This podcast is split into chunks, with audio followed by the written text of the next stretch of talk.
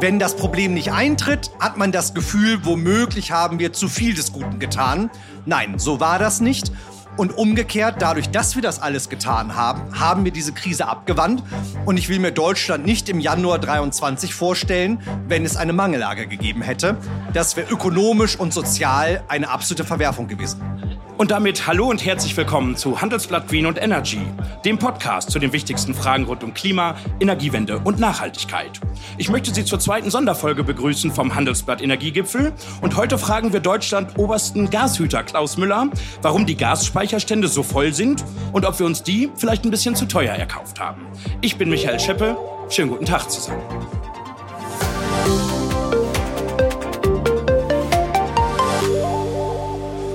Und es ist noch gar nicht so lange her.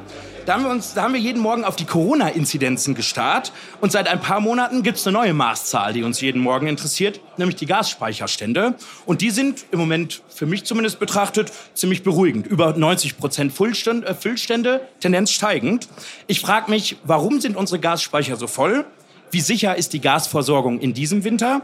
Und wie sorgenvoll müssen wir auf den kommenden Winter blicken. Und das möchte ich mit dem Mann besprechen, der die Gasspeicherstände wie kein zweiter kennt. Er war mal Deutschlands oberster Verbraucherschützer und wurde Präsident der Bundesnetzagentur, als der Krieg in der Ukraine erst ein paar Tage gewütet hat. Sie wissen, von wem ich rede, es ist Klaus Müller. Herzlich willkommen bei Handelsblatt Green und Energy.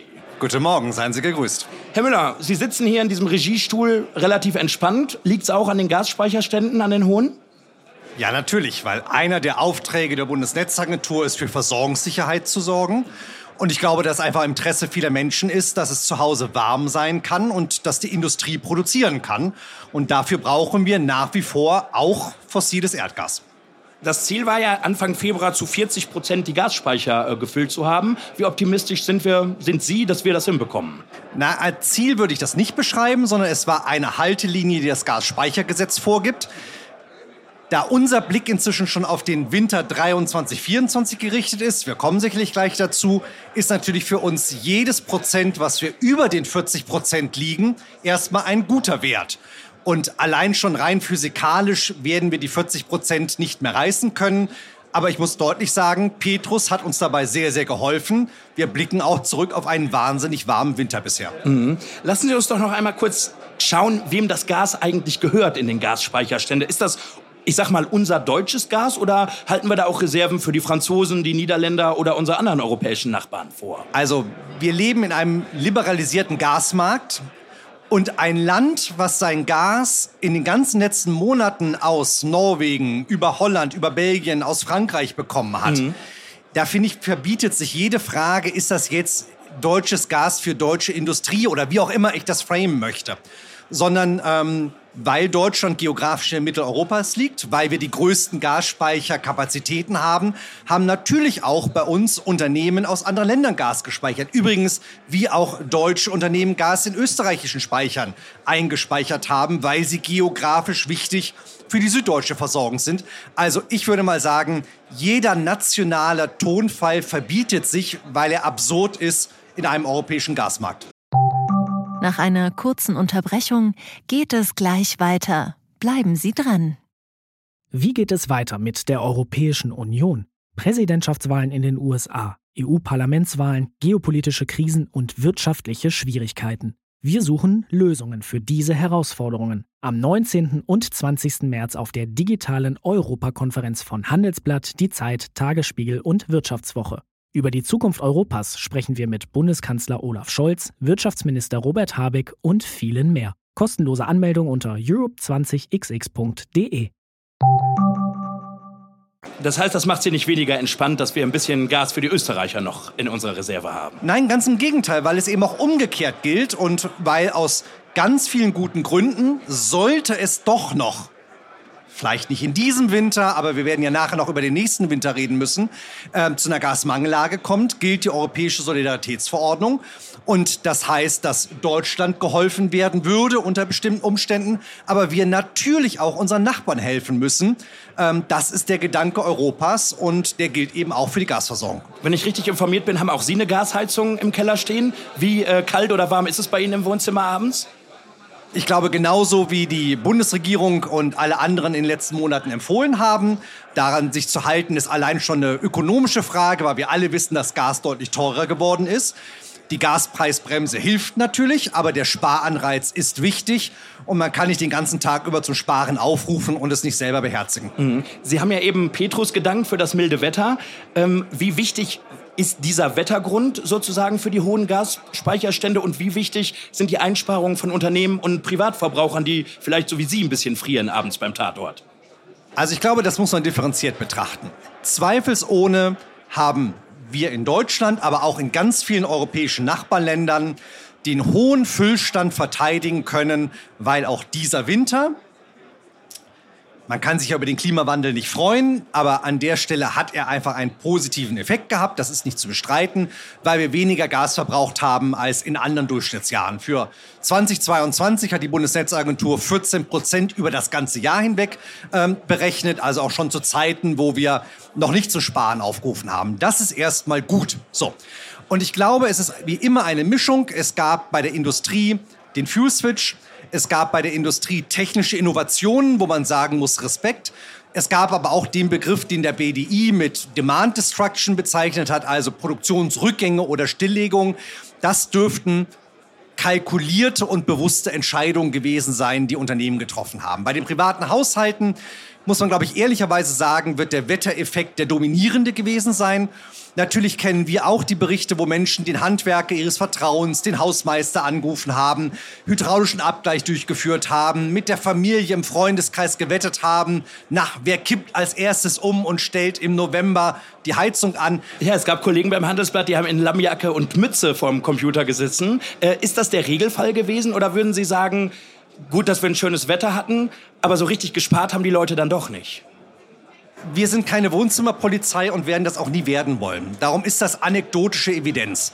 Aber ich glaube, es hat beides gegeben. Es hat die gegeben, die sich das strukturiert überlegt haben, weil sie klimabewusst sind. Es gab diejenigen, die das aus finanzieller Not getan haben, weil womöglich in ihrem Leben auch schon mal Strom, Gas abgeschaltet wurde und sie einfach wissen, dass Energiearmut kein abstraktes Phänomen ist. Und es gab sicherlich auch die Leute, die sich darüber gar nicht so viele Gedanken gemacht haben. Aber weil der Nachbar die Heizung reduziert hat, haben sie es auch getan. Hm, lassen wir uns zwei, drei Worte zur Gaspreisbremse äh, verwenden. Ähm, natürlich ein gutes Instrument, äh, damit man die Leute nicht überfordert beim Finanzieren ihrer, ihrer Gas- und Stromrechnung. Ist jetzt aber nicht so, ein richtiges Anreiz, nicht so ein richtiger Anreiz, um zu sparen, oder? Das kommt sehr darauf an, wie Sie das betrachten. Also, erstmal die Situation war ja im letzten Herbst eine, die noch von dramatischen anderen Preisen gekennzeichnet war. Auch der Dramatisch niedriger für den privaten Verbraucher.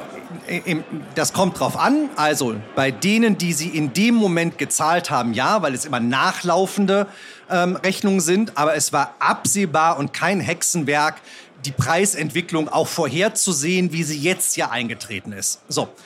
Und die Bundesregierung hat damals gesagt, das kann so nicht sein, weder für die Wirtschaft noch für private Haushalte.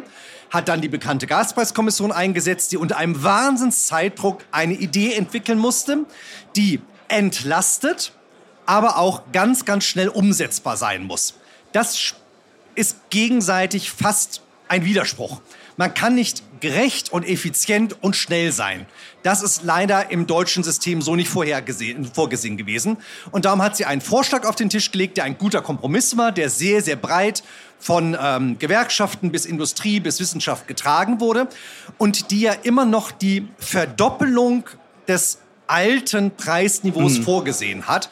Und ich würde mal sagen, auch in den Träumen mancher Ökologen, eine Verdoppelung von Energiepreisen hatte kaum jemand auf dem Schirm. Also ich glaube, dass der Sparanreiz nach wie vor gegeben ist, aber man muss drüber reden. Man muss das den Menschen bewusst machen. Im Handelsblatt aber auch sonst wo. Und Sie tun es regelmäßig. Und ich habe mal ein paar Zitate für Sie, Herrn Müller. Von Anfang April. Es ist leider nicht völlig auszuschließen, dass wir Entscheidungen treffen müssen, die furchtbare Konsequenzen für Unternehmen, für Arbeitsplätze, für Wertschöpfungsketten, für Lieferketten, für ganze Regionen haben. Dann habe ich was von Mitte Juni. Schockwellen werden durch das Land gehen. Und Ende September hat jemand gesagt, wenn wir einen sehr kalten Winter bekommen, haben wir ein Problem. Wissen Sie, wer es war? Ich habe eine Idee. Ja, Sie nämlich Exakt. Und ich frage mich, war es unnötiger Alarmismus, den Sie da ein ganzes Jahr verbreitet haben? Nein. Warum nicht?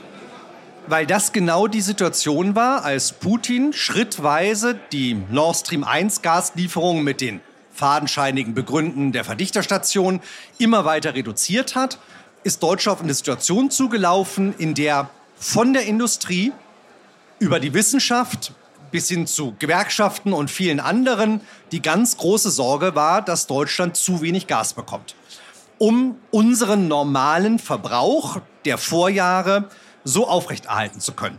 Und zu diesem Zeitpunkt war weder das Wetter absehbar, also das gute Wetter absehbar, noch waren die Rekordgeschwindigkeiten, mit denen wir jetzt LNG-Terminals, jetzt in Wilhelmshaven, Lobmin, demnächst Brunsbüttel, dann kommen noch Stade und weitere, das war damals nicht absehbar.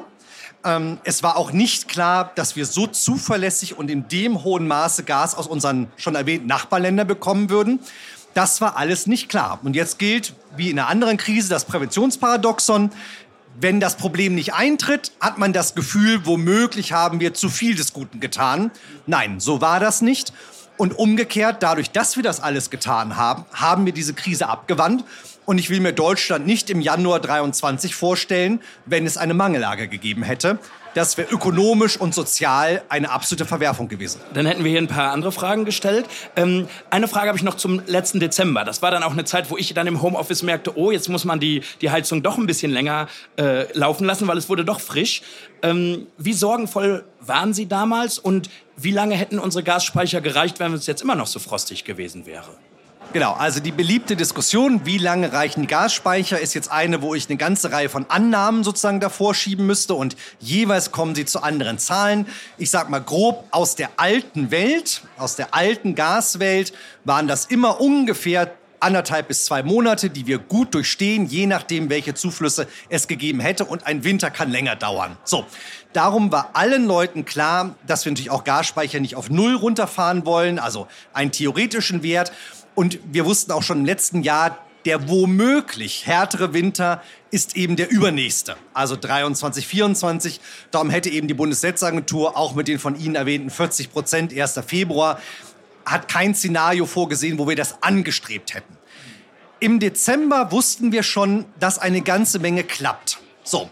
Und dass es eben auch mal kalt wird, war klar. Es war insofern hilfreich, weil dann auch dem Letzten noch mal bewusst geworden ist, dass Einsparen wichtig ist, auch wichtig bleibt.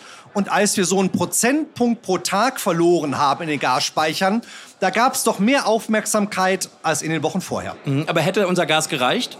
Wenn, es, wenn wir jetzt immer noch bis, ich sag mal, Ende Februar frostig gehabt hätten? Hätte, hätte Fahrradkette. Das ist eine Spekulation, die uns nichts hilft. Also rein rechnerisch gab es Szenarien, ähm, die wir auch berechnet, aber es auch veröffentlicht haben, wo das möglich gewesen wäre, aber wo dann die Anstrengung für den übernächsten Winter so gewaltig gewesen wäre, dass es wichtiger ist, wo stehen wir heute, je nachdem, wie wir jetzt Gas verbrauchen. Also wenn jetzt jemand natürlich den Schluss zieht und sagt, oh, ähm, jetzt gilt Entwarnung, wir können sozusagen wieder Saunatemperaturen in den vier Wänden oder auch in der Produktion im Fuel Switch alles wieder zurückdrehen es sind auch noch Szenarien denkbar, wo wir uns das Leben unnötig schwer machen. Aber Sie sehen mich eigentlich hier optimistisch für diesen Winter.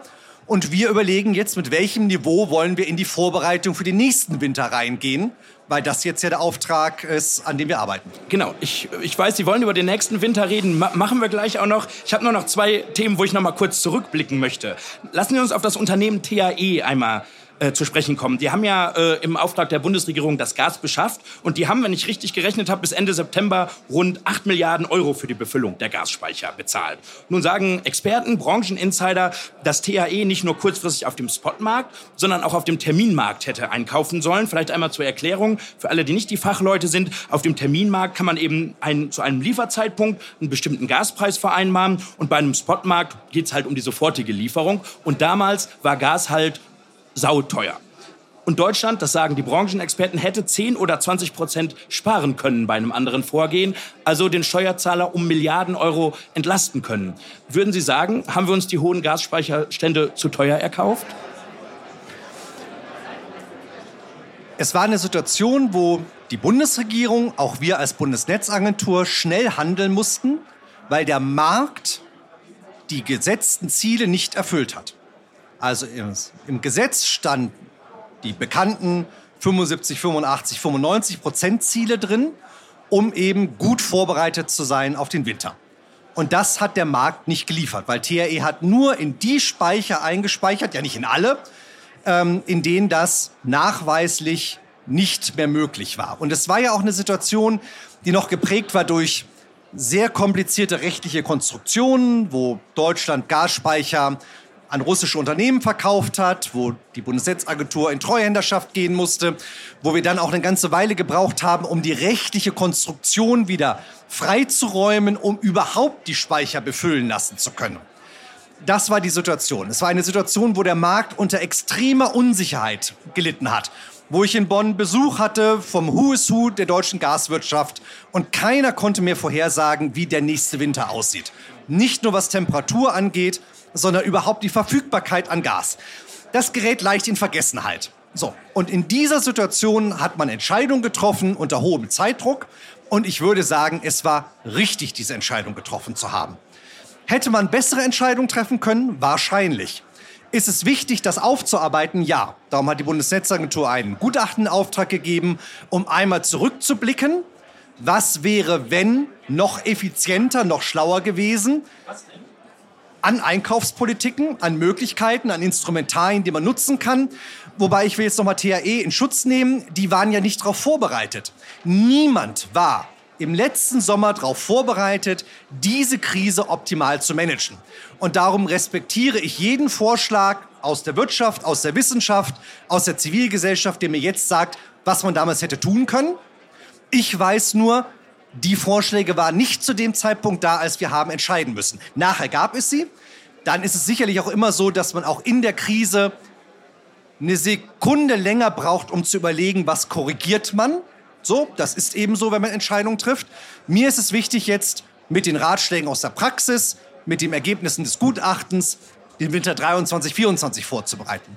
Ich glaube, dass wir den Gaspreis jetzt da unten in Anführungsstrichen sehen, wo wir ihn momentan sehen, das verdanken wir den gefüllten Speichern in ganz Europa. Und es hat ja nicht nur Deutschland seine Gasspeicher gefüllt, zum Glück haben das praktisch alle europäischen Länder getan. Und insofern glaube ich, dass das im Endergebnis richtig war. Ich meine, ich habe es jetzt einfach, hier rückblickend äh, irgendwelche Entscheidungen zu hinterfragen. Sie äh, standen unter dem Druck der Öffentlichkeit, unter der Wirtschaft. Haben Sie einen konkreten Punkt, was Sie vielleicht, wenn Sie die Zeit zurückdrehen könnten, anders machen würden? Das liegt auch auf der Hand. Natürlich gibt es ähm, an Börsen jede Menge Möglichkeiten, Geschäfte kreativer oder effizienter zu tun, als das THE zu dem Zeitpunkt auch durfte. Ähm, weil es eben auch keine Erfahrung damit gab, weil, wie gesagt, niemand sich die Situation vorgestellt hat, über die wir heute reden. Und insofern ja, rückwirkend hätte es dort effizientere Maßnahmen gegeben. Aber rückwirkend hätte ich die Börsenpreise am Aktienhandel gekannt, würde ich nicht hier sitzen, sondern jetzt einen wunderschönen Urlaub machen. Ja, schön, dass Sie bei uns sind, Herr Müller. Deshalb haben wir noch die Gelegenheit, über Flüssiggas, das LNG, zu sprechen.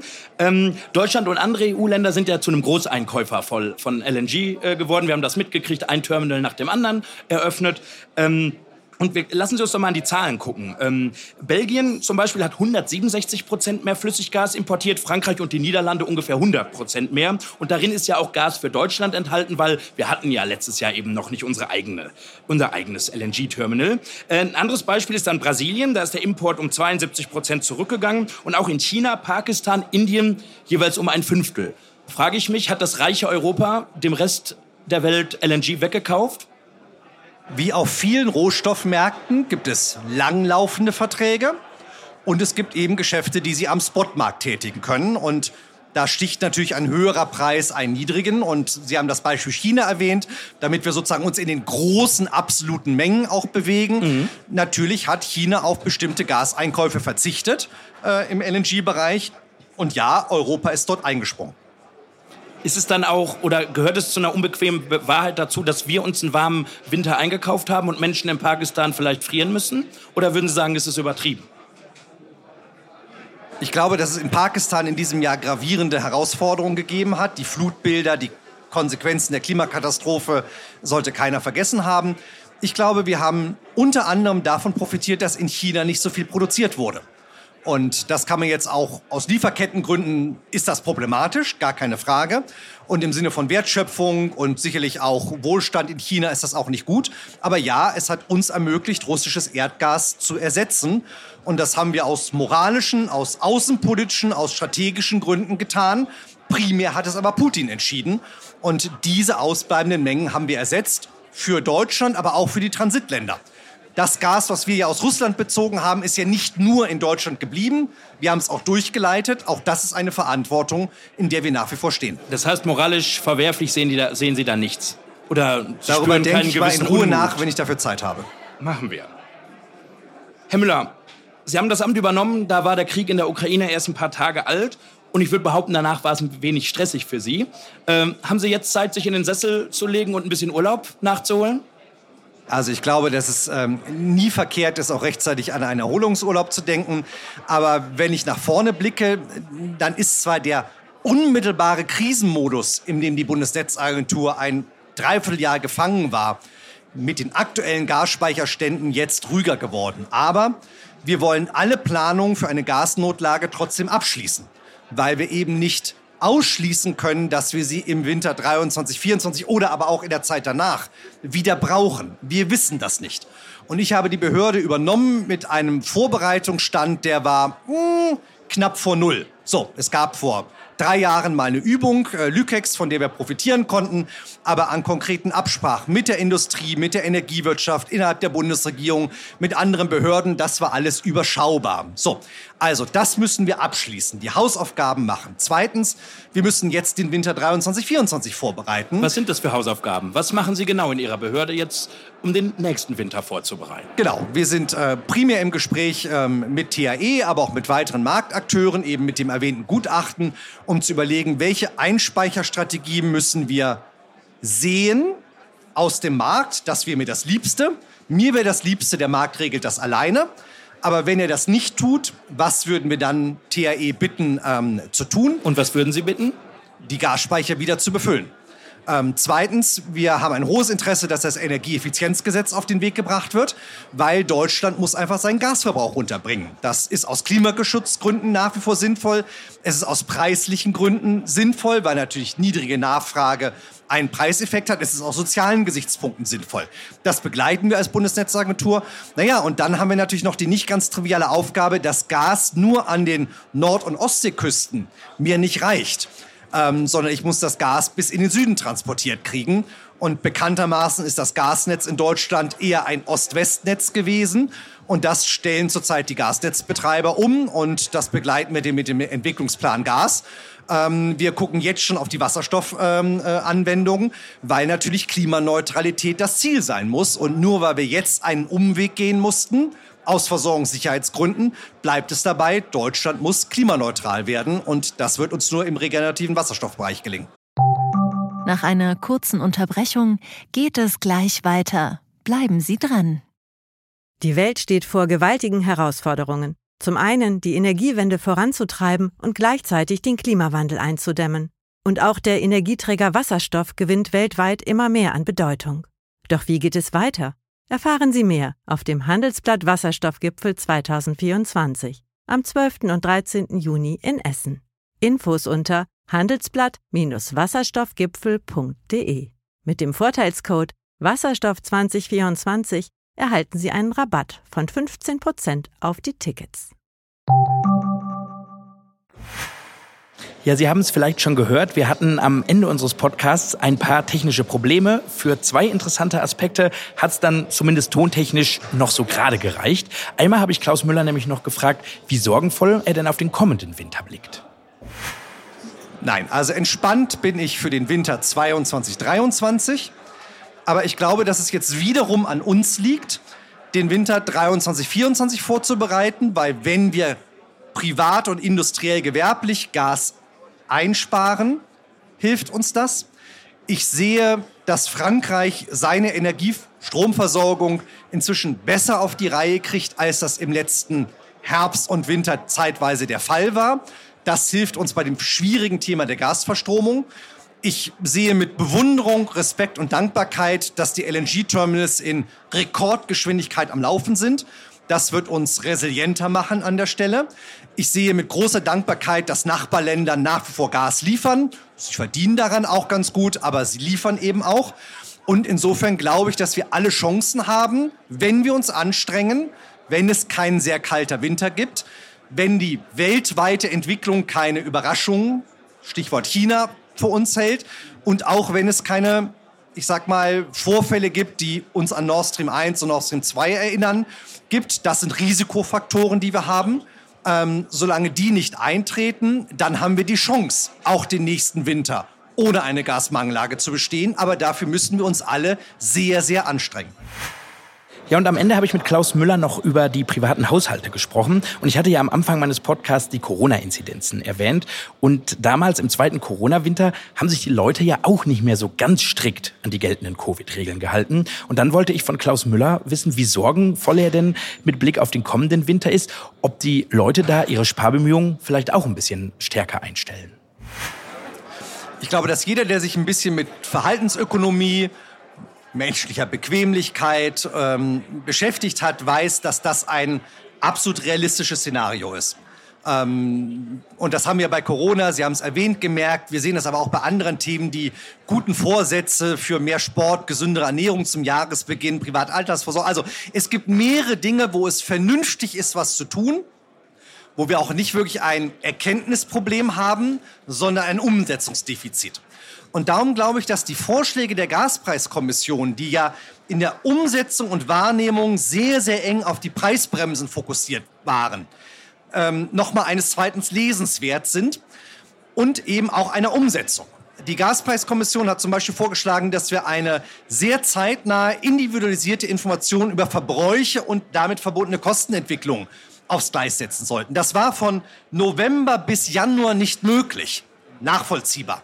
Aber wenn wir uns jetzt dran setzen, Stadtwerke, Energieversorger, notfalls die Politik, das sozusagen auch aufs Gleis setzt. Wenn wir das jetzt vorbereiten, dann können wir das im nächsten Winter nutzen, weil Menschen zehn, zwölf Mal am Tag an der Tankstelle vorbeifahren. Dann wissen sie, wie viel Benzin kostet, sie ärgern sich drüber und sie passen ihr Verhalten an. Ich weiß nicht, wann Sie das letzte Mal wussten, wie viel Gas Sie verbrauchen, aber die meisten Menschen sehen das einmal im Jahr. Das ist zu wenig. Das gilt für die Industrie mit dem Substitutionsprodukt. Also ihnen jetzt zu helfen, dauerhaft sich umzustellen. Das sind alles Maßnahmen, die nicht schnell funktionieren. Aber mit einem halben, dreiviertel Jahr Vorlauf kann uns das gelingen. Und wenn wir das jetzt tun, dann steigt mein Optimismus für den nächsten Winter und die folgenden Winter. Und das sagt Klaus Müller, der Präsident der Bundesnetzagentur bei Handelsblatt Green und Energy. Und wenn Sie jetzt noch mehr vom Handelsblatt Energiegipfel lesen möchten, und zwar in glasklarer Qualität oder generell mehr zur Bewältigung der Klimakrise, dann habe ich jetzt noch einen Tipp für Sie. Gehen Sie einfach auf handelsblatt.com slash mehrklima. Dort gibt es für Sie die Möglichkeit, weitere Analysen und Hintergrundinfos zu lesen. Probieren Sie es gerne mal aus. Den Link, den finden Sie auch in den Shownotes. Ja, und das war sie, die zweite Sonderfolge von Handelsblatt Green und Energy vom Handelsblatt Energiegipfel in Berlin. Wenn Sie Fragen, Themen oder Anregungen haben, freuen wir uns wie immer über Ihre Mail und zwar an green.handelsblatt.com. Mein großer Dank, der gilt Alexander Voss für die Produktion dieser Ausgabe und wenn Ihnen unser Podcast gefallen hat, freuen wir uns natürlich auch über eine gute Bewertung in Ihrer Podcast-App. Ich bin Michael Scheppe. Bis zum nächsten Mal. Tschüss aus Berlin.